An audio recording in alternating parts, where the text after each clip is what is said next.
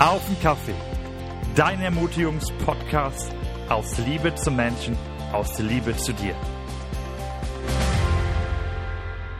Servus, ihr Lieben, auf eine neue Folge Auf den Kaffee. Heute mit dem Thema Gottes Größe erleben, wenn die Bibel oder die Geschichten der Bibel auf die Realität trifft. Ein sehr spannendes Thema, was vielleicht auch in den Kontext der Krisen, in denen wir uns beschäftigen oder bewegen, von Corona in die Ukraine-Kriegskrise, ähm, äh, die uns beschäftigt, Gottes Größe erleben. In der Bibel finden wir zahlreiche Geschichten über Wunder und Gottes Stärke bzw. Kraft. Beim Lesen dieser Geschichten haben wir vielleicht vor Augen, also vielleicht Alltagssituationen vor Augen oder im Kopf, aus unserem persönlichen Leben, die uns bewegen, ist auch das bei uns möglich, was wir in der Bibel lesen. In meiner Situation, in der ich mich vielleicht aktuell äh, bewege oder in der ich mich aktuell befinde, was ist, wenn die Geschichten der Bibel auf unsere Realität treffen und wir Gottes Größe erleben? Über das Thema möchte ich heute über mein äh, Thema mit meinem Gast sprechen, Daniele. So stark, dass du da bist. Äh, du bist Mitarbeiter im Sicherheitsunternehmen, ganz spannend aber du hast auch einen äh, YouTube-Kanal und also ich habe mich kennengelernt, dass du echt Gottes Größe so feierst und Gottes Größe so ja einfach on fire bist und da vorangehst. Und deswegen dachte ich, du bist der Richtige für dieses Thema heute in, diesen, in dieser Folge und freue mich, dass du da bist. Dankeschön, Dankeschön. Ich freue mich auch, hier zu sein und äh, hier teilzunehmen und ja, zu erzählen, was man selbst erlebt hat yes. und andere zu erzählen, wie groß unser Gott eigentlich wirklich immer noch ist. Absolut.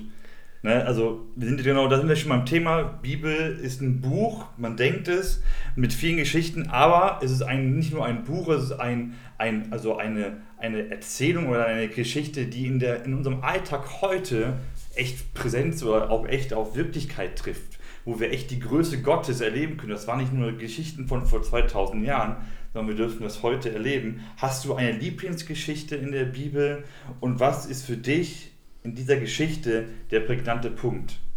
Ja, da gibt es natürlich sehr, sehr viele Geschichten, aber den ersten Gedanke, den ich dazu hätte, war, dieser, war diese Frau, die seit zwölf Jahren an dieser Blutung mhm. litt. Und äh, ich finde diesen Glauben dieser Frau total stark, weil sie sagt, weil sie hat halt äh, zwölf Jahre lang alles getan um, um geheilt zu mhm. werden, um, um, Hilfe, um Hilfe zu finden. Sie hat so viel Geld, sie hat alles, alles ausgegeben, was sie hatte, und, aber nichts hat geholfen.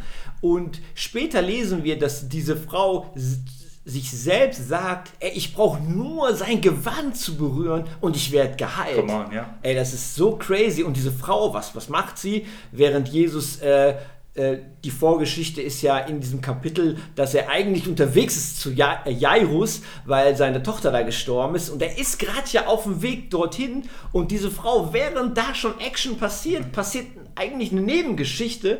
Und diese Frau sagt sich so mal eben, ich berühre mal eben sein Gewand, sie berührt diesen, äh, sein Gewand und wird geheilt. Und, und äh, Jesus merkt, dass Kraft von ihm ausgegangen ist und sagt plötzlich, hey, wer hat mich berührt? Und die Jünger sagen, hey, Jesus, ey, du bist ja total umdrängt und alle schubsen hier, du bist ja der King und Star, so. Aber Jesus merkt, dass Kraft von ihm ausgegangen ist. Und hier ist dieser Punkt, dass der Glaube von dieser Frau ähm, eigentlich der Blickpunkt ist, denn sie wird geheilt durch ihren Glauben. Und Jesus sagt, dein Glaube hat dich geheilt. Und das finde ich so, so crazy und so stark halt in dieser Geschichte. Ist eine richtig starke Geschichte. Ich glaube, Markus 5 nachzulesen. ja, genau. Markus, Markus 5 könnt ihr lesen. Da kommt auch vorher die Geschichte von Jairus und dann halt die von dieser Frau. Genau. Das ist so, richtig, so gut. Richtig gut. Ähm, was, was bedeutet Gottes Größe erleben für dich, für dich ganz persönlich?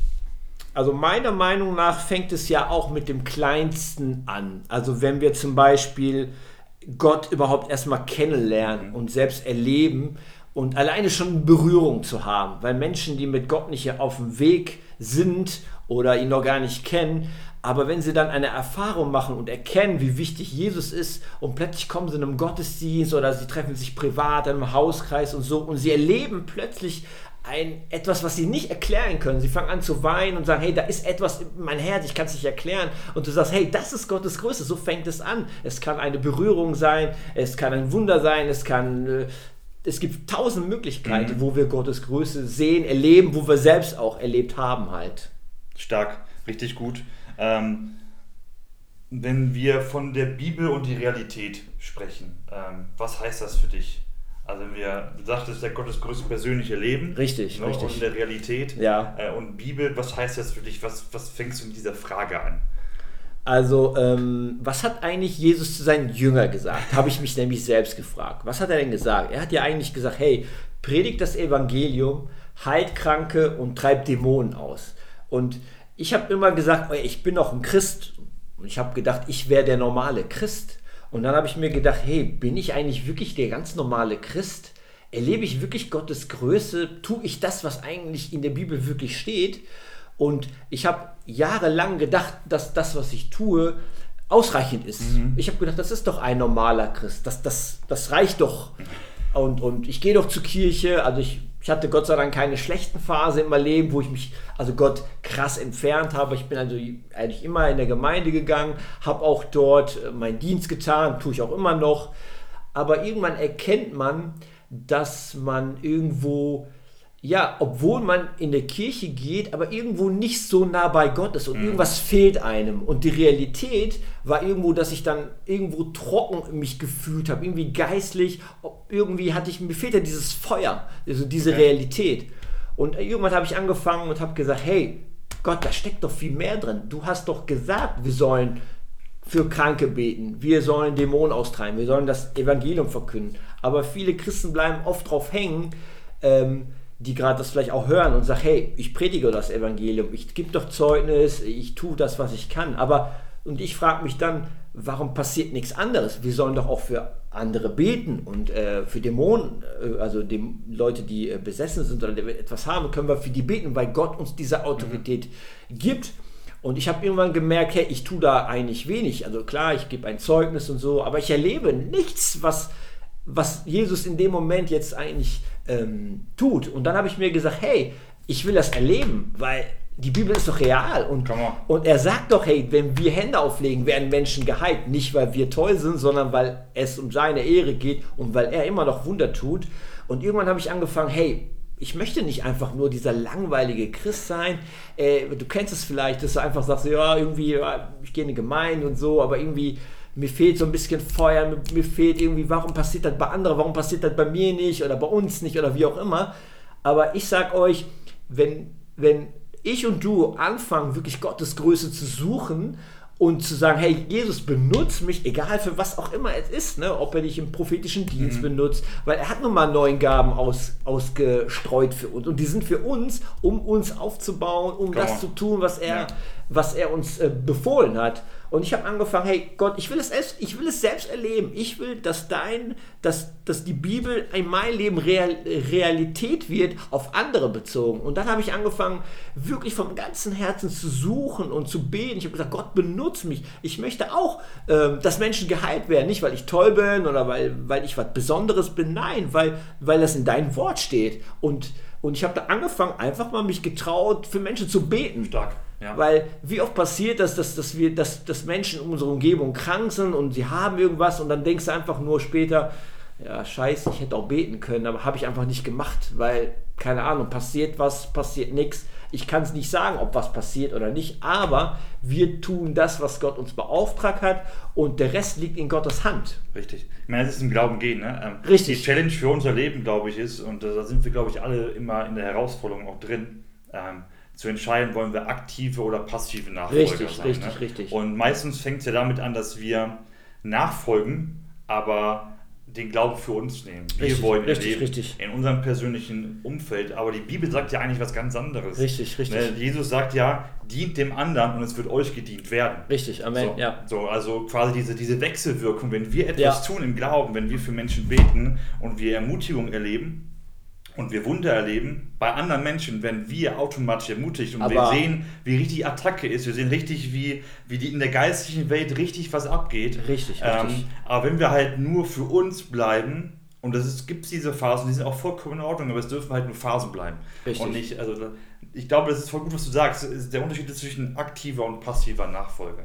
Ähm, Richtig stark. Findest du dich oder hast du dich schon mal in solchen Situationen wiedergefunden, wo ähm, du in einer ähnlichen Situation wie in deiner Lieblingsgeschichte warst, wo du sagtest, hey, irgendwie ähm, will ich ähm, geheilt werden, irgendwie geht es mir schlecht und irgendwie will ich was erleben. Und dann dieser Moment da war, wo du deine Lieblingsgeschichte quasi aufgreifst, wo einfach du wusstest, du musst Jesus nur berühren. Ja, also ähm, ich, also ich hatte ja gerade erwähnt, dass ich halt angefangen hatte zu beten und ich habe Gott gesagt, hey Gott, ich will das erleben. Ich möchte wirklich praktisch, ne? du hast gerade gesagt, hey, äh, ist es nur, nur ein theoretischer Teil oder ist es ein praktischer Teil?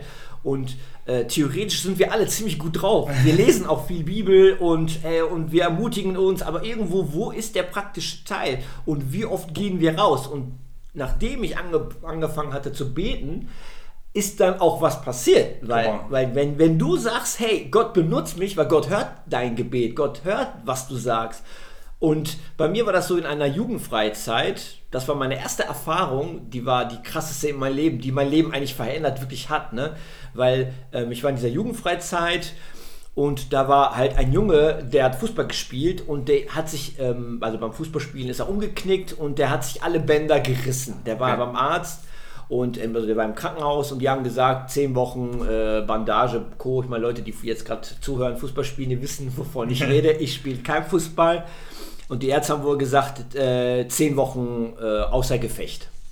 Und später kam ich in dieser Jugendfreizeit rein und auf einmal hatte ich diesen Gedanken, bete für diesen Jungen. Und ich habe, und in dem Moment habe ich gedacht, hey, das ist jetzt Realität, ne? Also da haben wir jetzt wirklich die Realität, ne? Weil, okay, und dann habe ich mir gedacht, okay, wie machst du das? Weil wenn du es noch nie gemacht hast, aber du weißt es, also Theorie weißt du ja, aber praktisch hast du es noch nicht gemacht.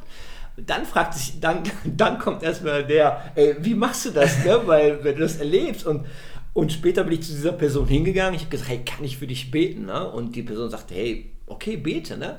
Und dann habe ich gebetet, erste Mal abgefragt, wie ist es, zweite Mal, wie ist es, da war noch, ist noch nichts passiert, bis ich die drei Heilungsarten dann, äh, könnt ihr euch gerne auf meinem Video äh, auf YouTube hören, welche Heilungsarten es gibt, ich will jetzt hier nicht lang ausholen, aber Fakt ist, diese Person nach dem dritten Gebet ist aufgesprungen, hatte nichts mehr und ich war geschockt für mein Leben. Und das ist eigentlich aber das Krasse. Leute, weil dann merkst du, ey, die Bibel ist so real, so real, das ist Realität, weil wir einfach beten und Jesus macht ein Wunder, weil wir einfach nur Instrumente sind. Ey, richtig krass. Richtig krasse Geschichte. Ja. Ähm, auch ein bisschen länger her, würde ich sagen. Ja, das ist schon ein bisschen länger, genau. Äh, und wenn du sagst, bei dem bist du on fire, seitdem äh, hast, hast, du nie so eine Phase gehabt, wo du eigentlich, ne, aber es ist so richtig krass, ne? also und ich glaube, das ist so das, was, was so wichtig ist, dass wir so begreifen müssen, so als Christen, so, ne? dass, dass wir Instrumente sind, wie du sagst. Amen, so, ne? richtig, Und das genau, heißt, das dass, wir, dass wir im Glauben Schritte gehen. Richtig, dass wir uns richtig. auch trauen zu beten. Manchmal gibt es solche Impulse, die uns sagen, bete für. Bete für das Mädchen, den Jungen, den Mann, die Frau. Bete einfach und wir denken so, ach, was soll schon passieren, dieses eine Gebet. So, ne? Ähm, ein Dozent hat mal gesagt auf der Bibelschule zu mir, und das fand ich richtig, wer entscheidet eigentlich, welches Gebet das entscheidende Gebet war? Also selbst wenn es 50 Gebete am Ende waren und beim 50. Gebet ist dann was passiert, alle 49 Gebete waren nicht unwichtig vorher. Nein, die nein. haben etwas in, die haben, die haben also etwas in Bewegung gesetzt. Richtig, richtig. Und ähm, deswegen sollen wir einfach nur beten und im Glauben aussprechen. Richtig. Und der Autorität, wie du sagst. Ähm, und das finde ich so stark. Und diese Bibelgeschichte von dieser Frau, Markus 5 ist ja echt auch echt der Burner. Ich Ne? liebe, ich habe die Ähm, ein paar Mal gelesen, ja, jetzt ähm, nochmal Ich glaube, es gibt ja so eine ähnliche Geschichte, ich glaube, mit dem Hauptmann in Kapernaum, Ja, wo, genau. wo Jesus einfach nur so, dein Glaube Richtig. reicht aus. Ne? Ich muss nicht dahin laufen Jo. zu deinem Knecht, um den zu heilen, sondern dein Glaube reicht aus, dass du jetzt vor mir stehst und sagst, hey, Jesus, ein Wort von dir genügt, kannst du bitte mitkommen? Und Jesus sagt, ich könnte mitkommen, aber ganz ehrlich, dein Glaube genügt. Ja, so deep, so deep, echt, so deep, wirklich. So, und das ist halt, äh, solche Geschichten finden wir so häufig in der Bibel, wo Jesus sagt, ja klar, ich kann viele Dinge tun und ich tue sie auch, aber euer Glaube reicht aus. Wenn ihr glaubt, dass ich Dinge tue und ihr das im Gebet aussprecht, werde ich, werde ich die Dinge tun, euer Glaube reicht aus. Und die Bibel, gibt ja auch ein Gleichnis des Senfkornartigen Glaubens. klar. Also Senfkorn, ne, ist ja wie, wie so groß ist der? Wie groß ne? ist der, ne? Total krass. Richtig gut, richtig stark. Äh, Gottes Größe im Alltag erleben. Meine, wir sind ja gerade auch in so einer Zeit mit Krisen, mit, aus einer Corona-Krise kommen wir gerade ein Stück weit raus. Es kommt das mit, der, äh, mit, dem, mit dem Krieg in der Ukraine und wir merken das alle. Äh, wie es auch wahrscheinlich im Alltag uns beschäftigt, in Situationen auf der Arbeit, wo auch immer wir uns bewegen, in der Uni, äh, auch Diskussionsstoff vielleicht erzürnt. Aber Gott sagt, er ist der Gott der Größe. Und wir dürfen beten für die Situation, aber auch in unserem Alltag einfach erleben, wie wir gestärkt, glaube ich, werden, äh, dass wir diese Situation überwinden, dass wir nicht unseren Fokus in diesem, was könnte passieren, verlieren, sondern dass wir die Hoffnung haben, die er in uns, äh, in unser Herz hineinlegt, oder? Richtig, deswegen hat er uns ja gestärkt und ist jeden Tag bei uns. Und egal was gerade los ist in der Welt, wir haben die Stärke in uns. Der, der uns stärkt, lebt in uns. Und lassen uns einfach nicht, egal was die Nachrichten sagen, wir vertrauen auf Gott und äh, das ist das Wichtigste, was wir machen können und dürfen und Richtig. erleben dürfen, genau.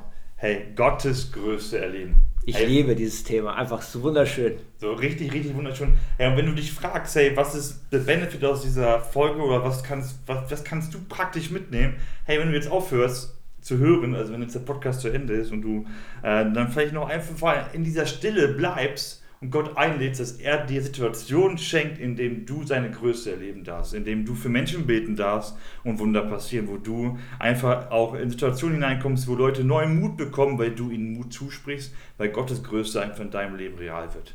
Hey, wenn die Bibel auf die Realität trifft, hey, das, das, wünschen wir dir, dass, da wollen wir dich zu ermutigen, dass du es festhältst, dass du es annimmst, dass du es im Glauben packst und dann ey, äh, würde ich sagen, auf eine neue Folge beim, im nächsten Monat. Aber die letzte Frage noch, Daniele, wie war der Kaffee? Der war super lecker. Na dann, auf einen Kaffee.